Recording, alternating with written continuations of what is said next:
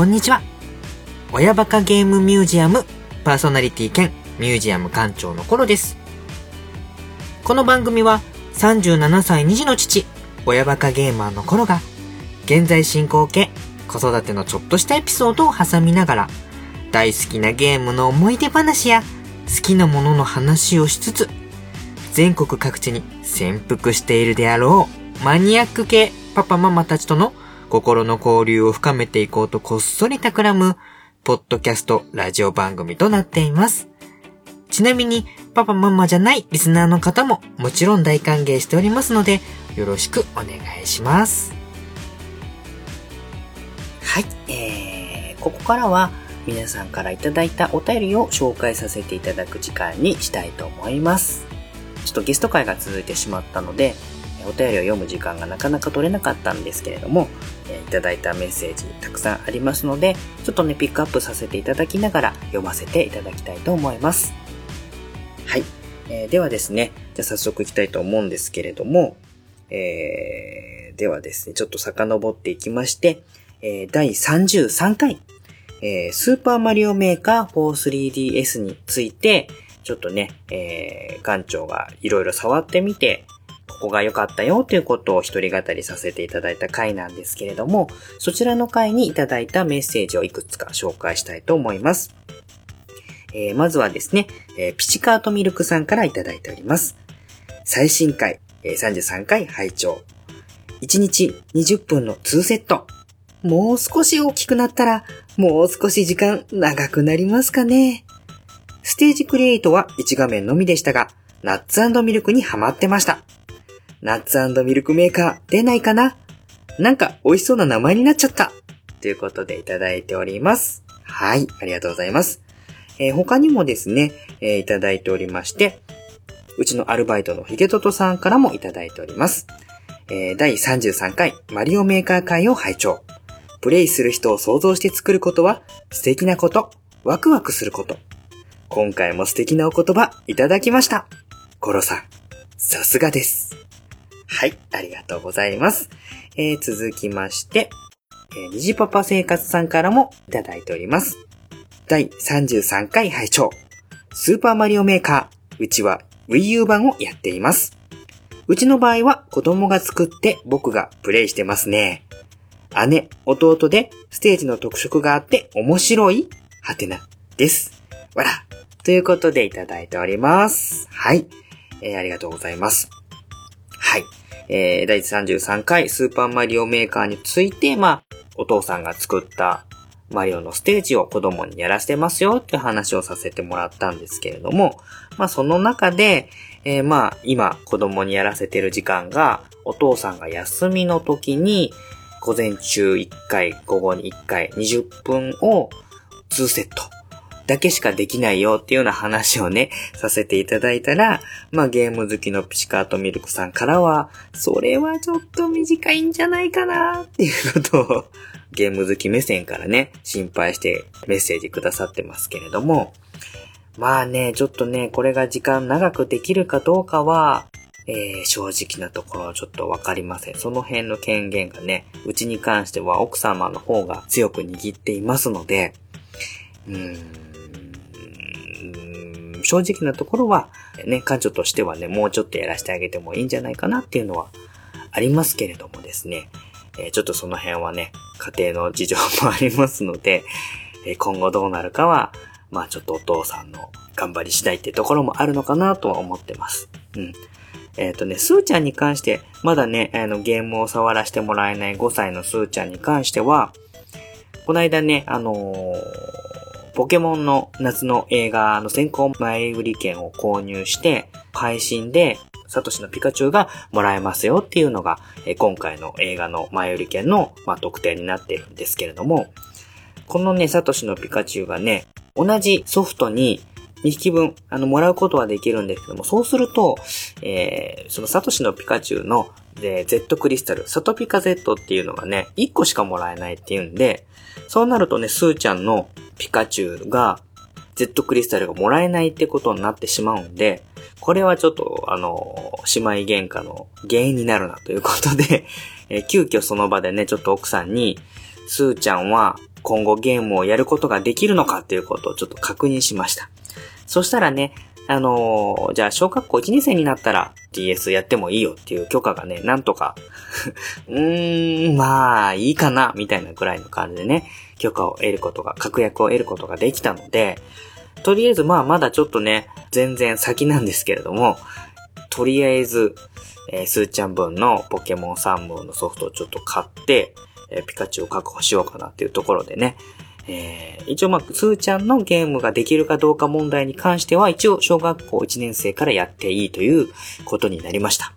はい。まあ、今後その時間がね、どういう感じで変動していくかは、頑張って交渉していきたいなと思っております。はい。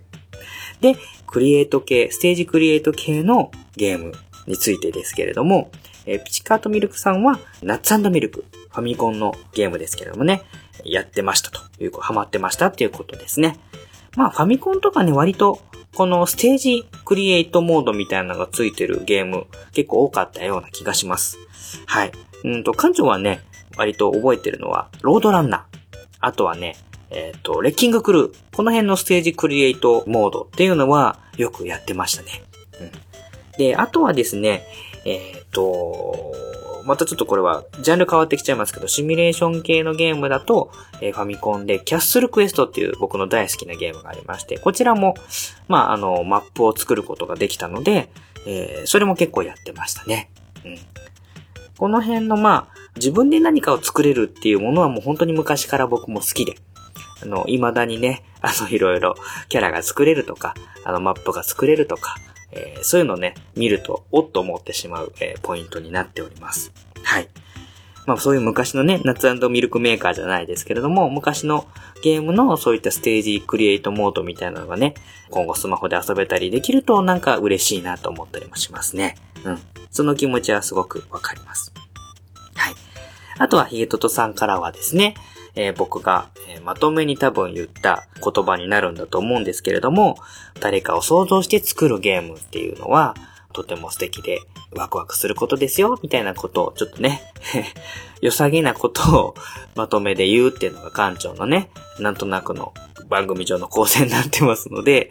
ちょっといい、いいようなことね、えー、言ってはいたんですけども、まあ、その言葉をね、聞いていただいて、すごく素敵な言葉でしたっていうことで、えー、ヒゲトトさんがね、いつも僕の大好きなコロさん、さすがですっていう言葉を添えて 送っていただいております。はい。そう言っていただけると、本当に館長すごく喜びますので、今後も、あの、コロさん、さすがですっていうのを添えて、えー、メッセージを送っていただければ嬉しいなと思います。で、虹パパ生活さんはね、Wii U 版のマリオメーカーをやられているということで、館長とは違って、えー、子供たちが作ったステージをお父さんがやるというスタイルで楽しんでいるっていうことでね、それもなんかね、あの、やってみたら楽しそうな気はします。ただ、面白いの後にハテナがついていたので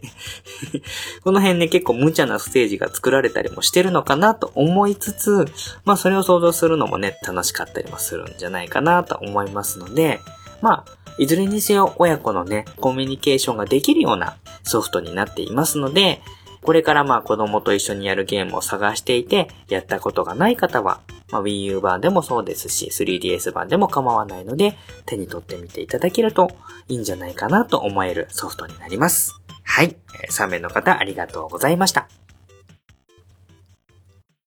えー、続きまして、その次の回ですね。えー、第34回になります。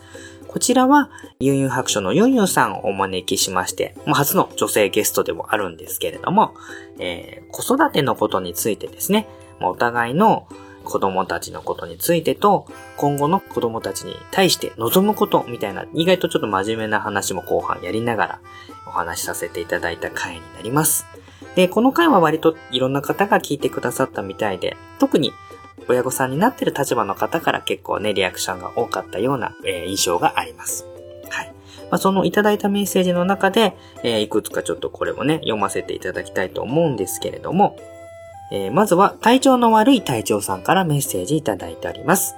えー、34回、虹パパ VS 虹ママを聞く。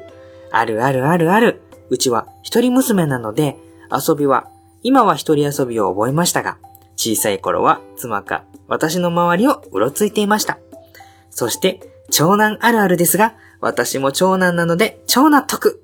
ということでいただいておりますね。はい。えー、他にはですね、えー、テイタンさんからもメッセージいただいております。スーちゃんはずっと前からピカチュウ好きなんだよね。それを奪い取るお姉ちゃん。これは魔性の女性に？これは物語に出てきそうな姉妹ですね。1号2号のことはわかりますよ。なぜなら僕も2号だったから。わら。全くママには甘えていないけど、わら。聞けば実は末っ子トークだった。兄弟二人だとやはり一方的で兄には勝てないので頭を使うようになるのかな進撃の巨人で巨人に立ち向かうように、わら。スーちゃん頑張れそして、俺は弱い勇者だから結婚できないのか。てんてんてんてん。ということで、えーいただいております。はい。えー他にもね、えーありまして、ヒルアンドンさんからもメッセージいただいております。え34回拝聴お二人の子育ての考え方、夫婦の接し方と、非常に考えさせることの多い内容でした。ゲーム成分は少なめかなと思っていたら、後半ドラクエやらバサラやらいろいろ出てきて楽しかったです。というふうにもいただいております。他にもいただいてるんですけれども、ちょっとね、代表的なところ3つ取り上げさせていただきました。はい。第34巻に関しましては、えーうちが娘2人。で、ユンユンさんが息子2人のその比較をちょっとね、やりましょうかっていうような感じのところだったんですけれども、実際ちょっと親の立場のね、僕も末っ子で、ユンユンさんも末っ子でっていうんで、そういった形で、まあちょっと長男、次男とか、長女、次女と、あと末っ子っていう問題もちょっと話の中で出てきてね。そういったところが、えー、まあ体調の悪い隊長さんの共感を得たところではあるみたいですね。はい。またね、ちょっと一人っ子と兄弟がいるっていうのは違うのかもしれないんですけれども、それでもわかるところ。女子特有のね、あの発言とか考え方っていうのがね、確か体調の悪い隊長さんに関しては娘さんが、あの、一人いらっしゃったと思いますので、なんとなくね、このお父さんに対する 発言、言動の 感じがね、だんだん厳しくなっていく感じっていうのも、これから、あの、僕が後追いしていくような感じをちょっとね、暗示していて、先生強々とするところもあるんですけれども、でもまあ、あの、子育て楽しんでらっしゃる方だと思いますので、えーその辺、あの、共感していただくところがたくさんあったんじゃないかなと思います。長男あるあるについても、えー、隊長さん自身が長男なので、すごく納得していただいたということですね。はい。で、えっ、と、テイターさんに関しましては、前々からテイターさんは、うちの娘たちをね、えー、あの、可愛がってくださってる、あの、メッセージで可愛がってくださってる感じなんですけれども、特に今回はね、その34回に関しましては、スーちゃんの虐げられっぷりが、あの、割とメインでね、話させていただいて、ね、ピカチュウを奪い合う姉妹二人の 話もさせていただきました。でね、えーっと、まあ、そのスーちゃんがね、お姉ちゃんに虐げられてる、責められてる感じを聞いて、スーちゃん頑張れっていうエールを送ってくれてる、えーテイターさんですね。で、テイターさん自身は、まあ、1号2号の2号、弟だったので、兄弟としてね、立場がお兄ちゃんに一方的にやられちゃうっていうのもよくわかってらっしゃるんだと思いますし、その辺のところをね、共感してメッセージいただいてるみたいですね。うん。で、最終的にね、あの、ユンユンさんが発した問題発言、えー弱い勇者だと結婚できない的な ことをね、言っちゃって、それについて、ケイタンさんが、しょぼーんとなりながら、それについてコメントを、寂しいコメントを残した感じなんですけれども、これに関してはね、ユンユさんの発言になりますので、ここはね、ユンユンさんにフォローしていただこうかなと。僕はね、弱い勇者だからってこと、そういうことに関しては一切何も言っておりませんので、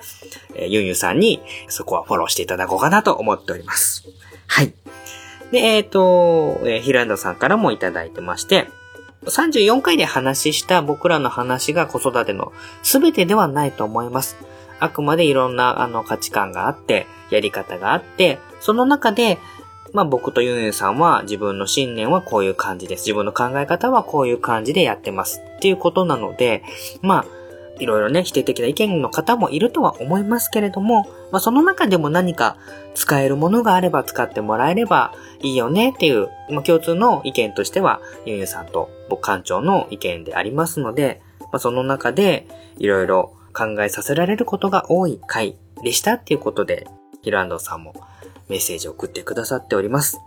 でね、結構ヒルアンドさんもゲーム好きの方なんですけれども、まあね、割と、もう子育ての話がメインだったんで、ゲームの話出てこないかなと思ったら、後半、ユンユンさんのな、あのー、エピソードトークの中で、えー、いろいろドラクエとかバサラとかね、ゲームの話が出てきたので、まあ、ゲーム系ポッドキャストとしてもなんとかギリギリ成立してる。まあ、今更ね、あの、過去にお菓子とかね、いろいろそういうのは、全然ゲームの関係ない話もやってますので、今更なんですけれども、少しゲーム成分をユンユンさんに補っていただいたかなというところではありますね。はい。えー、いろいろ楽しんでいただけたようで何よりでした。メッセージを送っていただいた方、ありがとうございました。冒険の時間だ。ゆんゆん白書。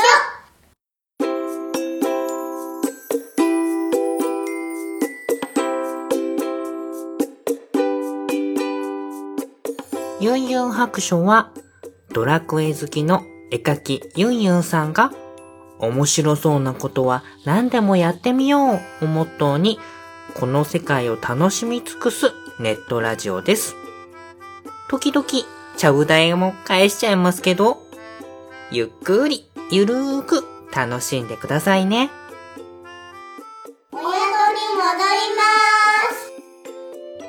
親バカゲームミュージアムは、ユンユン白書を絶賛応援しております。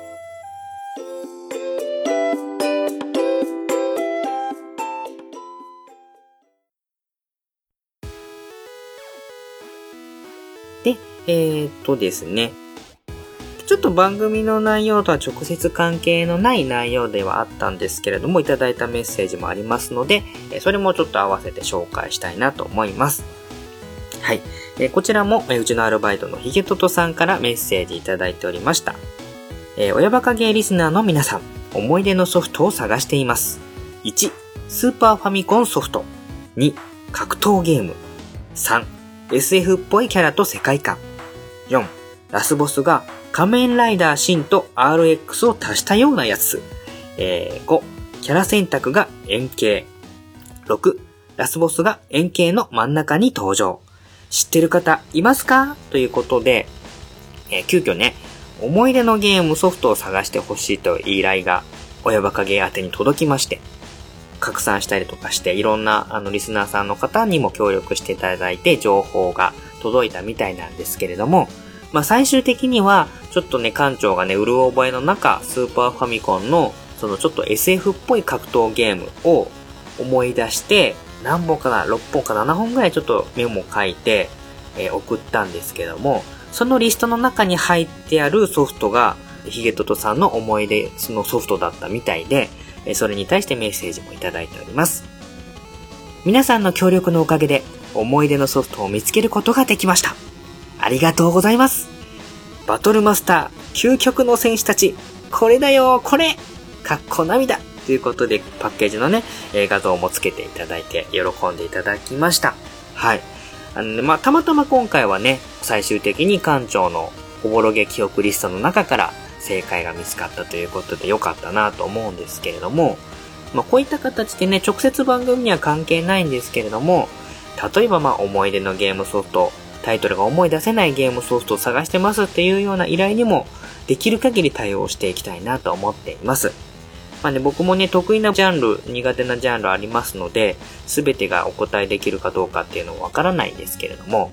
まあね、今の時代ね、ある程度のことはネットで調べれば出てくるのが結構ほとんどだと思うんですけども、そんな中でもね、どうしても思い出せないものとかがあれば、相談してきていただければ、まあ館長とリスナーさんの協力を得て、なんとか解決に導いていきたいなという気持ちはありますので、もしこういった依頼がありましたら、遠慮なく送っていただければと思います。はい。ヒゲトさんに代わりまして協力してくださったリスナーの皆さん、本当にありがとうございました。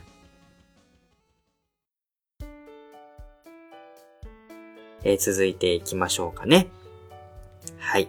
えー、あとはね、過去回聞いていただいた方からもメッセージいただいておりまして、これもちょっと嬉しいので紹介させていただきましょう。えー、友達ラジオのトールさんからメッセージいただいております。第2回、ポケモン総選挙とメタルマックスの話。メタルマックス、僕も大好きなゲームでした。コロさんの説明を、そうそう、そんなのあったって思い出しながら聞いていました。ということでメッセージいただいております。ありがとうございます。はい。えー、これは第2回なので、本当に最初の方に話した、最初の思い出ゲーム殿堂入りのソフトの回でもあったと思うんですけれども、まあね、このメタルマックス自体は結構ね、熱を持ったファンの多い、えー、ゲームにはなってるんですけれども、トールさんも大好きなゲームで、まあ当時やったことを思い返しながら、僕のね、番組の内容を聞きながら思い返して楽しんでくれたのかなと、えー、想像しますけれども、ね、こういった結構ね、昔の過去回も、あの、ポッドキャストっていう媒体の特性上ね、もうずっと残ってるものになりますので、まあ最新のね、配信に追いついてないけども、過去聞いて、これはあの、メッセージとして送りたいなっていう気持ちが、もし起こるような内容があれば、遠慮なく送っていただければ、特に過去回のメッセージはね、優先して読んでいきたいなと思いますので、館長もね、すごく嬉しいので、ぜひぜひメッセージを送っていただければありがたいなと思います。はい。えー、トルさんありがとうございました。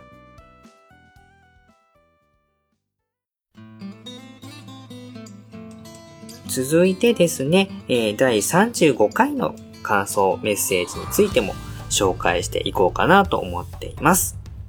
はい。えー、第35回に関しては、番組史上、親バカゲー史上、屈指のマニアック回ということでですね、えー、ゲーム大好き DX と、えー、もちお的脳筋雑談をやられているもちおさんをお招きして、発売中止になってしまった幻のゲーム、入手困難な激レアゲームということで、いろいろいっぱい、えー、語らせていただきました。はい。でね、えっ、ー、と、割とマニアックな一般向けではないクロート向けの 僕自身も素人なので、素人のラジオ番組なので、何が素人で何がクロートなのかっていうのはちょっとさておきますけれども、結構マニアックな内容だったにもかかわらず、結構反応くださいましたので、これもちょっと取り上げさせていただきたいと思います。えっ、ー、と、ピチカートミルクさんからメッセージいただいております。第35回拝聴熱い回だなぁ。わら。パワードリフト、なぜだかサントラを持っていました。コロさん、もうちょい早く知っていれば、任天堂パワーのソフト、お譲りできたのですが、数本持っていましたが、手放しちゃいました。アホみたいに集めてましたよ。ということでいただいております。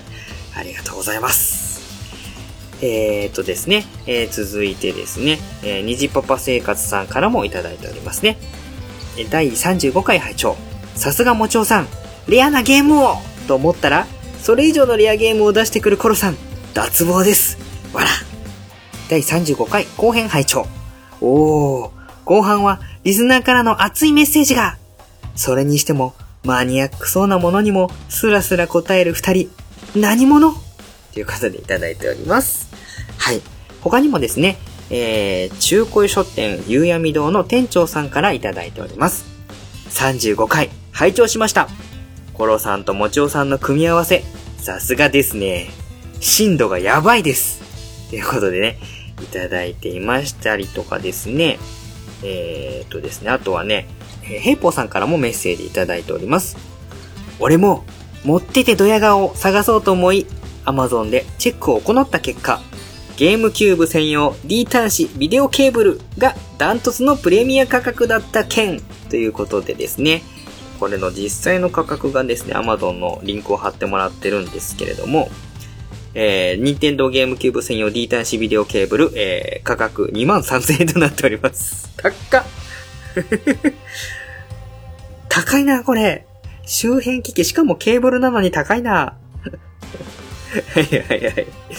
でね、えっ、ー、と、合わせてソフトで画像をつけてもらってまして、これは PC 版になるのかなえー、風来の試練外伝、女剣士、アスカ剣山の、えー、PC、Windows 98 2000 Mi XP 用って書いてあるので、やつと、あとは Xbox のえーこれはコンカーっていうゲームなのかな？ちょっと僕これ知らないタイトルですけれども、オンライン対応のコンカー、えーライブリローデッドっていうゲームが出てます。はい。これ結構マニアックなゲームなのかな？ちょっと Xbox 系は弱いんですけれども、はい。そういった画像もつけていただいております。まあ、ヘイボクもね、なかなか偏った方だと思いますので、番組を楽しんでくださってる感じがしますね。えー、他にもね、結構いただいてるんですけれども、一応、えー、第35回に関しては、ちょっとこの辺で紹介させていただきます。はい。えー、まずはまあ、ピチカートミルクさんのメッセージですよね。これがね、これを見た時に思わずもう感じは、ノーって感じでしたね。はい。もっと早く知り合っていればよかったということで、ね。まあ、こればっかりはちょっとタイミングなんですけれどもね、第35回の中でも、あの、話しさせていただきましたけれども、この任天堂パワーっていうね、スーパーファミコンの書き換え用のロムはね、割とリア化しやすいっていうことでね、そもそもこのロム自体が入手困難だっていう話をしてたらですね、さらっとピチカートミルクさんが持ってましたよ。しかも、お譲りしてもよかったですよ、みたいなことを、もうね、過去形なんですけれども、メッセージを送ってくださってまして、もう館長も欲しかったです。本当に欲しかったです。まあね、そこにね、あのーさらにレアな厳重量弾が入ってたかどうかはまあ、全然わからないんですけれども、まずはね、ロムだけ確保するっていうことがね、大事かなというところでもあるんですけれども、まあ、過ぎ去ってしまったことは仕方がないので、はい、あの、館長はね、望みちょっと捨てずに入手できる可能性はほとんどないとは思いますけれどもね、心に留めて探し続けたいなと思っています。あとはですね、ニジポパ生活さんの、二人とも何者ですかっていうメッセージですね。はい。まあ、あの、直接ツイッターのコメントにも返したんですけれども、えー、私も、もちおさんも一般人でございます。何の変哲もない一般人でございます。ちょっとね、人よりゲームが好きの度合いが動画過ぎているところがあるかもしれないんですけれども、えー、一般人でございます。はい。特別な、え能力は持ち合わせておりません。ただただゲームが好きなだけでございます。はい。さすがのね、このもちおさん、ゲームに関しての知識量と懐の広さはね、さすがだなと思いました。あの、館長がね、多少ちょっとマニアックなネタをポンポン投げても、それに関してね、同じレベルかそれ以上のレベルでね、返してくださるっていう、この、なんていうんですかね、手加減しなくていい感じっていうのが、あの、さすがだなと思いましたね。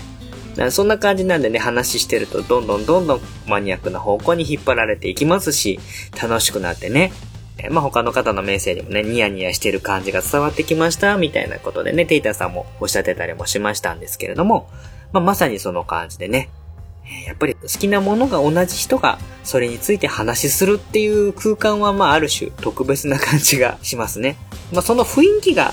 ライブ感が伝われば、まあ内容はね、ちょっとマニアックすぎてついていけない方多かったんじゃないかな。そっとこう再生ボタンをストップして、次の回を聞こうかなっていう風にやられた方もいたんじゃないかなとは思いますけれども、まあこのね、好きなものを好きな同士が語り合う熱量の感じ、ニヤニヤして楽しい感じっていうのを体感していただくのがまあ、第35回の正しい楽しみ方だったのかななんとも今となって、あの、配信してからは思いますけれども、えーまあ、楽しんでいただけた方、ダメだった方はまあ、また別の回を聞いていただければっていう感じなんですけれども、楽しんでいただければよかったですという感じですね。あとは、中古書店夕闇堂の店長さんからのね、この、深度がやばいですっていう、もちろん褒め言葉ですよっていう追加のね、付け加えのメッセージもあったんですけれども、まあ、その通りだと思います。やっぱりね、えー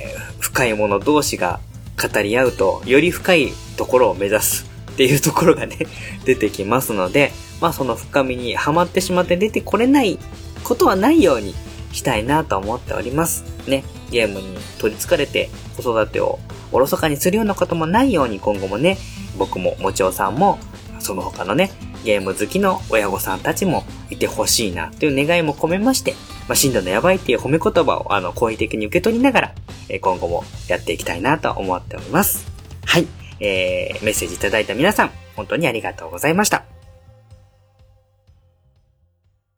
もちおのゲーム大好き DX! 毎日たくさんのゲームが消費されていく中で自分の知らないゲームまだまだあるかもしれませんね。もちおのゲーム大好き DX では私もちおがこれは面白いと思ったゲームを毎月1本紹介しております。iTunes でもちおのゲーム大好き DX を検索してみてください。あなたの知らない1本見つけてみませんか？もしよろしければ購読してみてください。お気に入りのゲーム見つけられると思いますよ。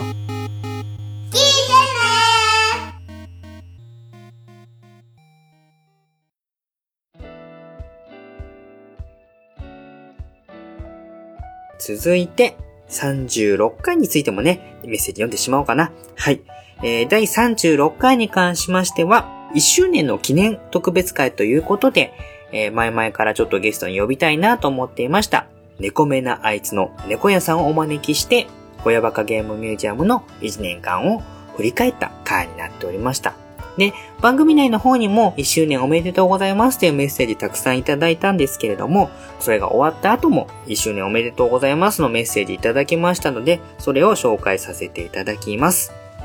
えーまずは、おさらぼ話の公式。これは、博士のダーさんからですね。コロさんの番組が1周年、おめでとうございます。聞いてねということで、え宣伝も兼ねて、えリツイートしてくださっております。ありがとうございます。ダーさんいつもお世話になっております。えーね、私が参加させてもらってる、えーおっさんがロボットの話をする番組、こちらミュージアム地下研究所。こちらもね、また、親バカゲーとは違ったところでロボットの話、マニックなお話させていただいておりますので、ロボット好きの皆さん、親バカゲーともともおさロボ話の方も聞いていただければと思います。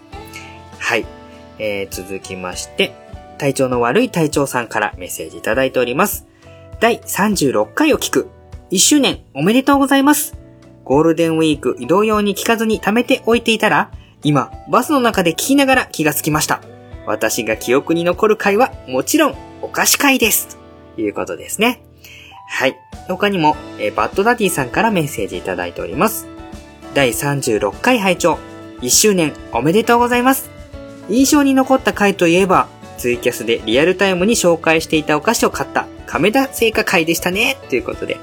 えー亀田製菓会人気になっておりますね。はい。ありがとうございます。他にもですね、ピスケさんからメッセージいただいております。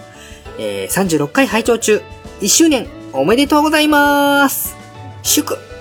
えー猫屋さんをゲストに迎え、尊敬する二人が語り合うのは嬉しいです。引き続き聞かせていただきます。イケボ一部の回でてー私からの推薦は、方言の可愛さとシュッとした声で優しさ丸出しな月中ロボさんを推薦します。36回拝聴完了。自分の思い出に残る回は、思い出ゲーム殿堂入り会が毎回好きです。マニアックなゲームをコロさんの見事なプレゼンで、あれやこれや想像し、ニヤニヤして楽しむのが好きです。2年目も頑張ってくださいということで、えーいただいております。はい。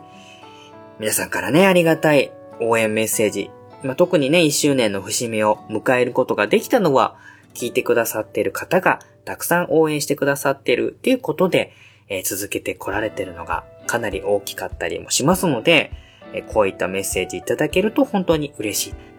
まあね、あのーメッセージいただいてないサイレントリスナーの方も、おそらく、まあどれぐらいの規模いるかはちょっと把握はできてませんけれども、たくさんいてくださっていて、まあどういう風な気持ちで聞いていただいているとかまでは、あの、察することはできないんですけれども、まあ続いて聞いてくださってるっていうことは、少なくともまあ楽しみにしていてくださってるんじゃないかなと思いながら続けさせていただいております。まあちょっとそれがね、あの勝手な解釈かもしれないんですけれども、まあそもそもポッドキャストっていうのは、割とね、自己満足な世界に完結しがちではありますけれども、まあなるべく、まあラジオ形式にして聞いてもらいやすいような感じにしたいなっていうことは心がけてやらせていただいておりますので、ぜひぜひ今後もお付き合いいただければなと思います。まあそんな中で、それぞれの思い出深い回についてお話ししていただいてますけれども、体調の悪い隊長さんに関しましては、特にお菓子会の中でも、僕が呪いをかけたと体調の悪い隊長さんがおっしゃってる亀田製菓会でしょうね。はい。あの番組以降、ずっと亀田製菓のお菓子をやめられないということで、ことあることに、えー買った亀田製菓のお菓子をね、写真に撮って画像をアップしてツイートしてくださってますので、まあおそらくね、その呪いが解けるのは、次のお菓子会を聞いた後だと思います。まあ、イコール新たな呪いがかかるのではないかっていうところもありますけれども、まあ、それはね、諦めてください。はい。まあ、あの、もしかしたらずっと亀田の呪いは解けないかもしれませんけれども、それに関してはちょっとね、呪いを解く方法、館長は知りませんので、亀田聖華と共に人生を歩んでいってくださいということしか 言えません。はい。で、まあ、同じく亀田聖華会に、まあ、ちょうどリアルタイムでね、ツイキャス収録させていただいてた時に、ちょうど手塩屋を買ってきて食べるという暴挙？英断に出ていただいたのが、えー、バッドダディさんでしたね。はい。あの時はまさかリアルタイムで食べてくださる方が出てくるなんて思いもしてなかったので、かなり番組やってて楽しかった思いがあります。はい。まあね、この番組の話すことがどれぐらいね、そのお菓子メーカーさんに貢献できてるかなんていうのはね、考えるだけでもまあおこがましい話ではあるんですけれども、まあせっかくね、いろんなメーカーさんあって、そのメーカーさん独自の路線で展開しているお菓子の商品なんかもたくさんあるので、まあそういったものをね、メジャーなところはもちろん、マイヤーなお菓子も拾っていければいいなと思って始めたお菓子会ではありますので、今後もちょっとね、継続していきたいなと思っています。まあね、メーカーさんの人ももし聞いてくださってたりとかすれば、本当に嬉しいなと思うんですけれども、はい。まあ、お菓子業界に貢献できるようなコーナーになれば、最終的にはいいなと、それぐらいのちょっと野心を持ってやっていきたいなと思っております。はい。あとはね、ピスケさん、えー、聞いていただいて、まあね、尊敬する二人がっていうことで、まあ猫屋さんはね、人徳スキルを備えている方なので、尊敬の対象になるとは思いますけれどもね、館長はね、ただ自分の好きなことを熱苦しく語ってるだけですので、えーまあ、それでも尊敬していただけるのであれば、ありがたい話だなと思いますけれども。はい。でね、ビスケさん、ビスケさんが、勝手にそのイケボイチ武道会のハッシュタグを作ったことがきっかけで、なんか、あのえらいことになってますよ、ピスケさん。なんか、ポッドキャスト界隈で、あの、イケボイチ武道会みたいなイベントが始まるみたいだと、みたいな噂が一人歩きしましてですね。なんか企画がなんか偉いことになっております。あの、あることは、ポッドキャスターイケボ日本一を決める大会が、みたいなことをつぶやいていたりとかですね。なんかですね、他の番組を取り上げていただいたりとかって噂を聞くにつれ、いやー、ちょっと1年ぐらいかけて小規模で始めたいなと思っていた企画なんだけどなー、みたいなちょっとね、油汗が、冷や汗をかいたりするような、えー、ことにちょっとなっていったりもしております。まあね、ちょっとそれに気負うことなく、あの、プレッシャーに負けることなくやりたいなとは思ってるんですけれども、えーまあちょっとこの辺はね、ちょっとしばらく生還しようかな。ちょっと落ち着いたぐらいで、あの、やろうかな。まあ、そもそもね、前の企画を済ましてからやろうと思ってた企画になっておりますので、周りのプレッシャーに押されることなく、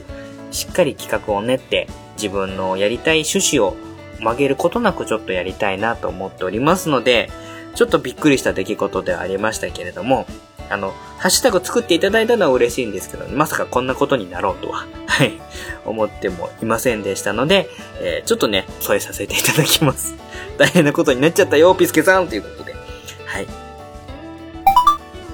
はい。えー、このイケボ一武道会の補足なんですけれども、お便り会をちょっと収録したのがね、えー、ちょっと前、1ヶ月ちょっとぐらい前になってしまっていて、配信がちょっと遅れてしまっている関係で、その後に来たことを簡単にちょっとご説明、えーしないといけないような状態になっておりましたので、この場を借りてちょっとご説明させていただきます。ビスケさんがね、作ってくださった、イケボ一武道会のハッシュタグなんですけれども、ちょっとね、いろんなところに反響がありすぎてですね、僕の思わないところへの影響がちょっと出てしまいました。はい。というのも、出会い系関連の多分アカウントだと思うんですけれども、そういった関係のツイートの中の一つのハッシュタグとして、このイケボ一武道会のハッシュタグが使われてしまっておりまして、まあ、つぶやいた方の真意はどうであれ、それに関してはちょっと僕の趣旨に、この企画の趣旨に反するなと思ったので、一応ツイッターの方ではね、このハッシュタグに関しては、使用を今後控えていただくようにお願いしますということで、つぶやかせていただきまして、まあ、それを見ていただいた方が拡散して、現在ちょっとこのハッシュタグ、イケボーイチ武道会っていうのはほぼもう機能していない状態になっております。はい。で、僕もね、ちょっとね、周りの反応がすごかったんで、えー、戸惑ってしまった部分も大きかったんですけれども、このイケボイチ武道会っていう企画に関しては、ちょっともうちょっと冷静になって、時間をかけて、こじんまりとした企画からね、えー、まあ名前もちょっと変えるかもしれませんけれども、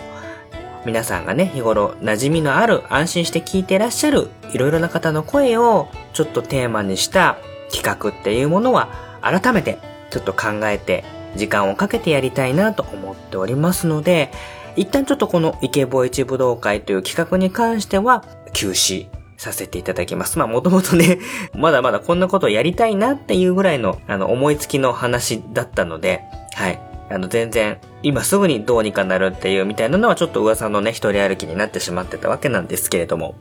なので、ちょっと補足として収録したのと時間差がありますんで、現在こういうことになっておりますということを付け加えさせていただきます。はい。どうぞ皆様ご理解のほどよろしくお願いいたします。で、まあ思い出ゲーム殿堂入りについても楽しみにしてますということでいただいてますね。まあ、毎回、あの、人知れず消えていきそうだった、まあ、消えていったゲームを取り上げてますので、どれだけそれが伝わるかっていうのはね、わかんないなと思いながらやらせてもらってる回ですけれどもね、またゲスト会が一段落ついたらお話ししたいソフトもありますので、やっていきたいなと思います。はい。えー、メッセージいただいた皆様、ありがとうございました。で、えっ、ー、と、あとはね、最後に一個だけ、えー、これ読んどこうかな。いつもね、ちょっとスルーしちゃってるのも申し訳ないなと思いますので、えー、読ませていただきましょう。ダーさんからメッセージいただいております。一緒に番組をやっているパートナーさんの生息地域が覚えられません。どうやったら覚えられますか？ということでですね、いろんな番組宛てにメッセージを送ってくださってるんですけれども、ダーさん、よくもまあ、イケシャーシャーと 我が親バカ芸にこんなお題を送ってきておりますね、ダーさん。いい加減館長の在住地、群馬を覚えてください。そのね、あの、お題をね、当事者に送ってくる余裕があるのであれば、覚えられるでしょう。はい。毎回ね、あの館長の住んでいるところ、群馬なんですけれども、毎回なんか話するたびにね、え栃木だったり、茨城だったり、なんかその辺のね、北関東周辺の別の隣の県とかが出てきたりとかしてね。まあ、それに関してまあ、どうこう言うわけではないんですけれども、まあね、一緒に番組を組んでやってる以上は、せめて群馬は覚えてほしいっていうのが個人的な希望ではありますので、自分が一緒にやっているタイミングだったらね、いや、群馬ですよって突っ込むことができるんですけれども、他の番組出てる時にね、まあありがたい話で僕の話をあげてもらったりするときに、茨城とか、栃木とか、言ってることが毎回変わってると、まあ情報のご発信にもなりますからね。ダーさんをゲストに呼んでいただいて、話をしている配信者の方がいらっしゃいましたら、もしね、間違った情報出てましたら、いやいやいや、コロさん、群馬ですよ。群馬って言ってましたよ。っていうことをね、強く傷跡に塩を塗り込むがぐらい強く、えー、訂正していただければ助かります。親バカ芸の館長コロは、群馬でございます。うどん県香川出身の群馬でございますので、えー、ぜひぜひ、いい加減覚えてくださいと。どうやったら覚えられますかっていうのは、えー、頑張って覚えてくださいということになります。はい。えー、以上、たくさんのメッセージいただきました。すべてちょっとご紹介できないのが心残りではありますけれども、紹介できないものに関してもコメントとしてメッセージ返させていただいておりますので、まあ、そういった形で館長と、まあ、コミュニケーションを取っていただくきっかけとしても番組宛にメッセージを送っていただければなと思っております。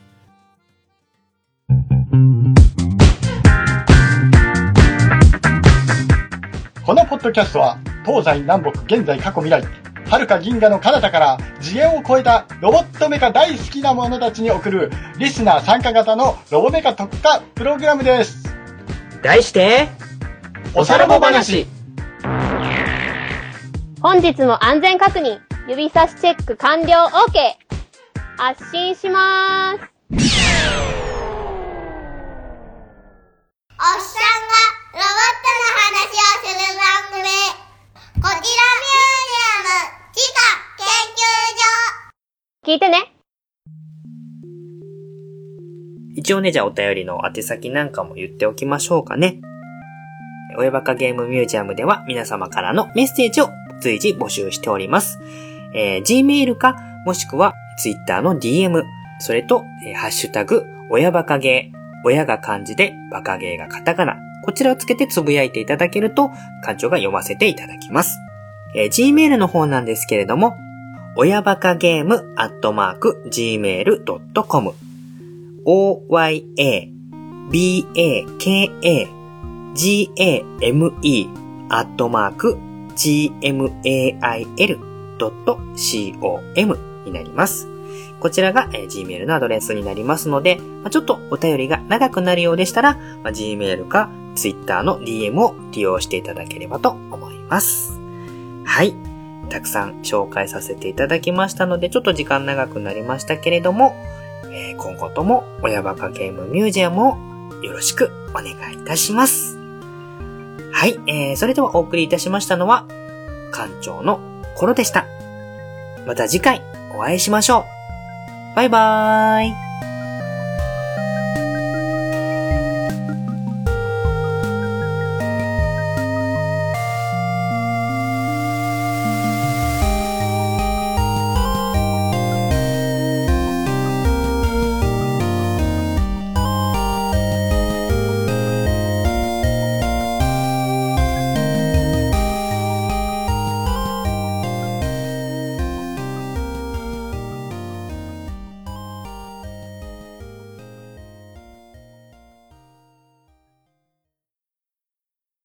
One、two、three。親バカ。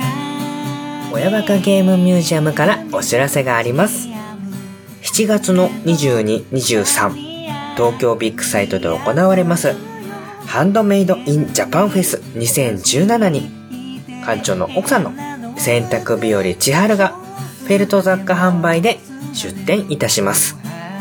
ブースの場所は H の110。当日は館長も物販のお手伝いで参加しておりますので、会いに来ていただけると、ものすごく喜びます。来ていただいた方には、親バカゲームミュージアムの特製ドット絵名刺をプレゼントする予定でいますので、よかったら遊びに来てください。次回の親バカゲームミュージアムは、ついにやります。レジェンド虹パパ、メックさんをお迎えして、虹パパ評議会プレゼンツ、